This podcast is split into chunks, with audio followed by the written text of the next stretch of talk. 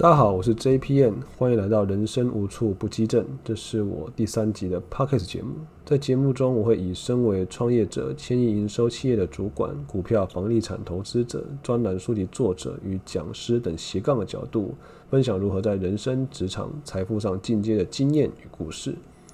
上一期的主题是成为老板的红人 So Easy，只要做好三要三不要。那那一集主要在分享如何做好口头报告的观念。那我有位好朋友，他很有共鸣哈。他是一个具有深厚职场历练的人，他经历过上市贵公司的工程师，也担任过中国企业的总经理特助，目前在一家跨国公司担任工程师的主管。他说，很多人都以为职业只要自己做好自己的任务就好，但不知道真正能够被青睐、被提名升迁的人，其实是那群会做球给老板管的人。他们看起来好像很好控制，但其实是演的，让老板觉得最好管。那呼应我上一期提到一个观念：如果你让老板觉得你像是他手上的风筝，他放着你自由的飞，帮公司开疆辟地解决问题，但始终你都让他知道，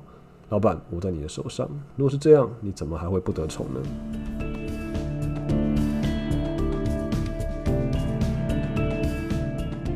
摘要一下今天的主题，第三集要聊的是想要更有效率的提升专业能力，百分之八十的人没有想到的是，Before how we should have know why。我前阵子去大专院校做业师，以产业人士的角度，给即将面对专题研究的大三学生与即将毕业出社会的大四学生一些启发与分享。这不是我第一次去大专院校分享哈，其实我出社会之后，受一些邀请，去过不少间的国立、私立的大专院校分享过。那基本上这些孩子普遍都有一样的状况，这个不分国立跟私立。第一，迟到；第二，吃早餐；第三，划手机；第四，聊天；第五，趴着睡觉。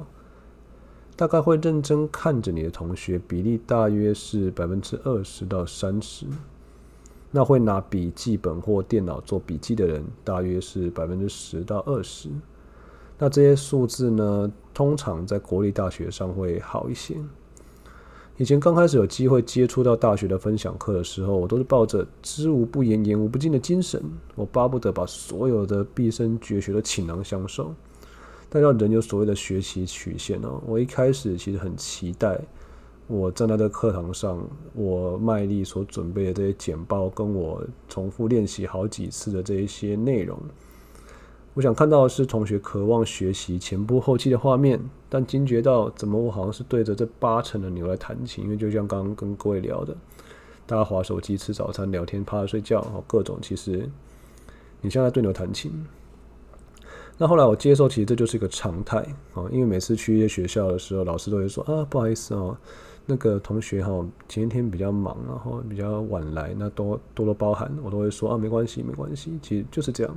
放下得失心了哈，然后专心的对着那两成的学生卖力的演出。那讲起来好像我学生时代有多认真哈，那其实我自己也不会跟你讲这五大行为，我只差当年，因为年代稍微久远一点，没有 smartphone，不然我应该也是。老师眼中那八成的牛，我一样迟到吃早餐、聊天呢，甚至翘课啊，这个这个我觉得，嗯，难免啊。但回归这些事，为什么？包括我自己以前读书的时候，为什么会外显出这样的行为？因为我现在来看，我觉得主要来自于两个状况：第一就是缺乏企图心；第二与时间太多。有个小故事跟听众分享。我在课堂上聊到过去创业的时候，在对手满是大型财团老品牌的情况下，我抓出了一个特定的小众市场，突破重围。我抢下了客制化第一品牌的地位。客制化其实是一个比较小众的，但是小众市场能够吃满，也是一个不小的生意。在这个品牌上市之后，我获得了十多家的报章杂志与电视媒体的报道，还有邀请上节目。那甚至还有主艺人主动接触，为我们做宣传。那这个成果其实都源自于当年我读了一本书，叫《蓝海策略》。好，那《蓝海策略》的摘要，在我第一集《上班族成功的第一步》，我要年薪一百万中有提到。那如果你想要知道作者更多 know how，那当然建议找来看看。那现在书也不难买，图书馆应该也不难借，啊，可以去拿来看看。我跟台下同学简介这本书，那我想我想要用一些比较简单、平铺、平易近人的例子，让同学可以更快 get 到这本书的大意哦跟精要。所以我挑了一个台下看起来最帅的男生哦，就留了一个韩系的中分头，然后戴着。一个看起来很，反正总之，虽然我没看到他本人也戴个口罩，就是那种很韩系的那种黑色的那种帅口罩，我都看起来很帅。那我就问他说：“如果你很喜欢一个女孩，然后她同时又有另一个男生的追求她，那你也很清楚的知道你的情敌是谁，你会怎么做？”他想了想，他问我一个问题，他说：“这个女孩对我有没有好感？”我说：“有。”但她也对你的情敌有好感，只是她还没有做选择。就要回我说，嗯，那我应该会放弃，我就让给那个情敌。呃，听到答案我蛮意外的，我不确定他是想啊，他懒得跟我互动，还是他真的这么想。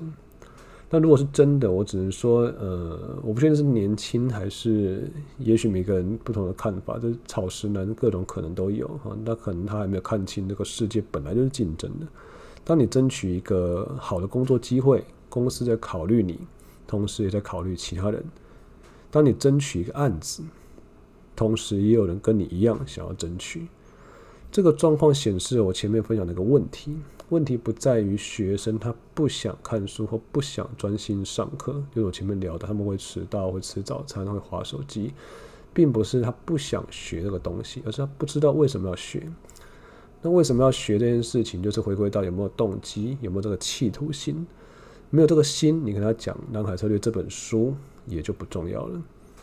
所以有一个故事，大家可能听过：你不要叫工人卖力去砍树，也不要去质疑他们为什么不认真砍树，而是要给他们一个坐船的愿景。你要造一个可以航行出海的愿景，因为愿景而产生企图心，那卖力砍树就会变成是一个外显的行为表现。那缺乏企图心的根本原因就在于这个人没有目标。那一个没有目标的人，你即使给他全世界最好的老师或教练，他也不会认真学习。好，举个夸张的例子，如果最近那个二零二零年最大强片《天能》哦，导演的导演诺兰，他说：“来，我来教你拍片。”哦，那个人可是全世界知名的导演克里斯夫多·诺兰呢。但你不会因为这样而认真上他的课，因为这根本不是你的目标。如果你想要成为的是一个厨师，或者是甚至你根本没想过你自己的目标在哪里，即便是他来面对面一对一教你的课，教你上课，教你如何拍片，你可能也觉得没有兴趣。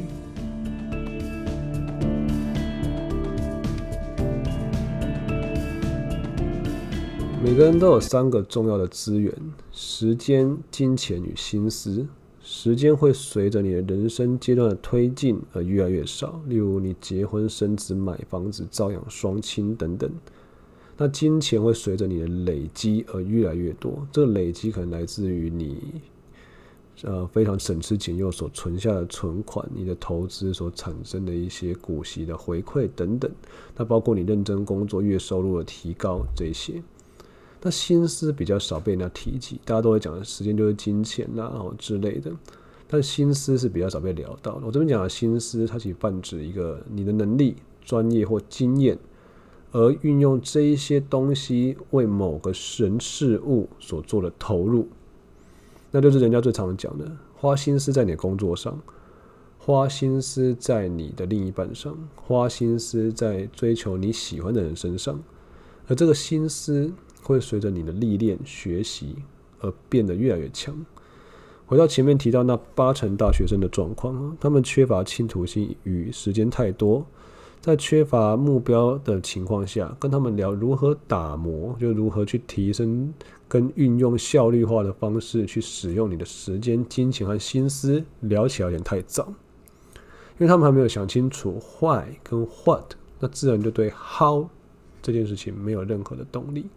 所以你跟他说破了嘴，你建议他上课要专心，你不要做迟到、滑手机这些事情，他们肯定是仍然故我。一般大学的教程都会着重在好身上，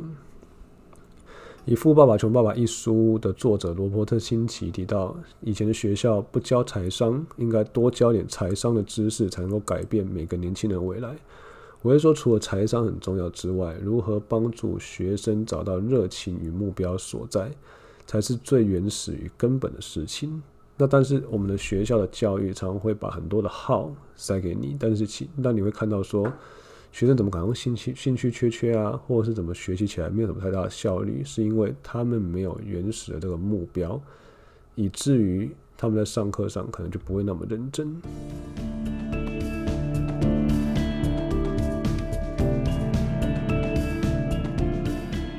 如果你或者是你身边的人，我我这边一直在讲学生的例子，其实事实上很多出社会的人，他也一样缺乏企图心，或者他找不到目标。那也许可以做以下三个阶段的尝试，也许可以帮助自己燃烧动能。有了这个前提，我觉得再去打磨耗的能力，可能会比较有帮助。不然也太有些人他太专注于学习跟磨练自己耗的能力，在缺乏目标动机与企图心的情况下，其实成效会远不及那些目标很清楚的人，也会落入所谓无效努力这件事情。好，那这边三阶段的第一阶段，大量阅读与大量收集资讯，你可以从各种书本，或是各种你欣赏的人，他可能是布洛克，或者是作家，或者是任何你觉得可以当做标杆的人，他的贴文等等，从里面找到你未知而因为这些资讯而发掘到可以从事的事情。举例来说，我就因为一位 podcaster 兼社区社群网红的文章，看到他写到说，podcast 对善于说话的人有很大的优势。因为我突然想说，诶，他要点了我一下，我想说，其实对我相较于写文章，是因为我也还蛮能写文章，因为之前跟大家。也有简介上我提到，我有出过书，写过一些专栏跟副刊等等。那相较于写文章，其实我更擅长的是沟通、说话、谈判与演讲。我说，诶，那 Why not？我为什么不试试看 Podcast？好，那第二个阶段就是你有兴趣的事情就去尝试。这些事情如果套在现在的你身上是有帮助的，或是你感兴趣的，你不妨在做完小规模的研究之后就去尝试。好，延续我刚刚的例子，所以我知道这件事情，诶，Podcast 好像可以让我让我尝试一下，发挥我自己本身的专长，我就开始收集了 Podcast 相关的资料啦，跟如何剪辑影片啊，做主题啦、配乐啦，如何上传各个的各种的影片与文章，甚至我还找有一些有录音室经验的家人做请教。好，那第三个就是你挑选之后，你就直接去尝试你觉得可行的事情，那就必须要以产出为行动的原则，持续进行至少一年。那产出是学习最快的方法。好，output，output 就是说你你可以把一个你想要做的东西，或你想要学习的东西，把真的做出个东西来。例如说，你想要学。写程式，你就应该真的写一套能够 run 的程式出来。你想要学做个 podcast，你就应该把节目录出来上传上去。那这也能够帮助你更加确认你这个选择是不是会在你碰到困难撞墙的时候，你也不会放弃的验证的途径。那这个所谓产出才是最佳学习的方法，这个观念在说谈效率、学习、成长的书都有一致的看法。好，那我跟大家分享我的例子。我在八月决定我要做 Podcast 的时候，我告诉我的亲朋好友说我要做 Podcast。哦，这个东西其实可以加强你的信念，因为你把话讲出去就有一个 commit 的力量。那 commit 你就会觉得你一定要做到。那九月份我就完成了我的第一集。那跳下去之做之后，你会发现说，有些东西其实跟你想的不太一样，那你才真正的了解一些东西。那有些东西比你想的更有乐趣，这都是做产出所得到的东西。不然你永远是在那边看，在那边想而已。他分享为什么要至少一年这件事哈，这是来自于美国心理学家安琪拉·达克沃斯在《恒毅力》一本书的论点。他以这个也来要求自己的家人，他要求他的家跟他的家人固定要选择至少一项的困难挑战，例如慢跑、芭蕾、钢琴等等。那然后不管你遇到任何的干扰或负面因素或环境限制的情况下，都至少要坚持一年。那最后这个困难挑战，也许在一年之后发现不是真心所爱，也不是热情所在，那没有关系。但至少这一年的刻意练习与坚持，可以帮助他们在下一次投入下一个困难挑战的时候，已经有很好的恒毅力基础去面对它。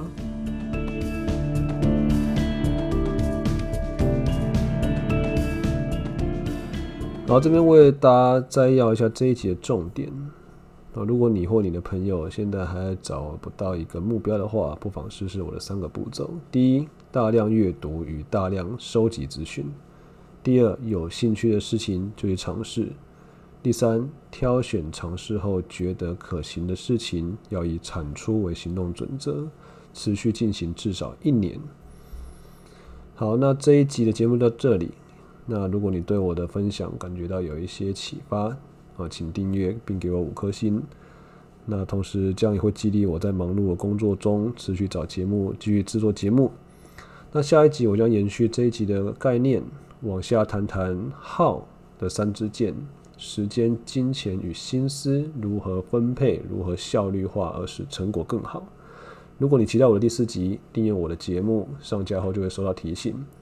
如果你有任何回馈，欢迎写在评论，或是透过 email jpntw 二零二零小老鼠 gmail.com 写信给我。如果你有一些其他东西想听我聊，可能是管理、学习、成长、两性或任何主题，我都欢迎。拜拜。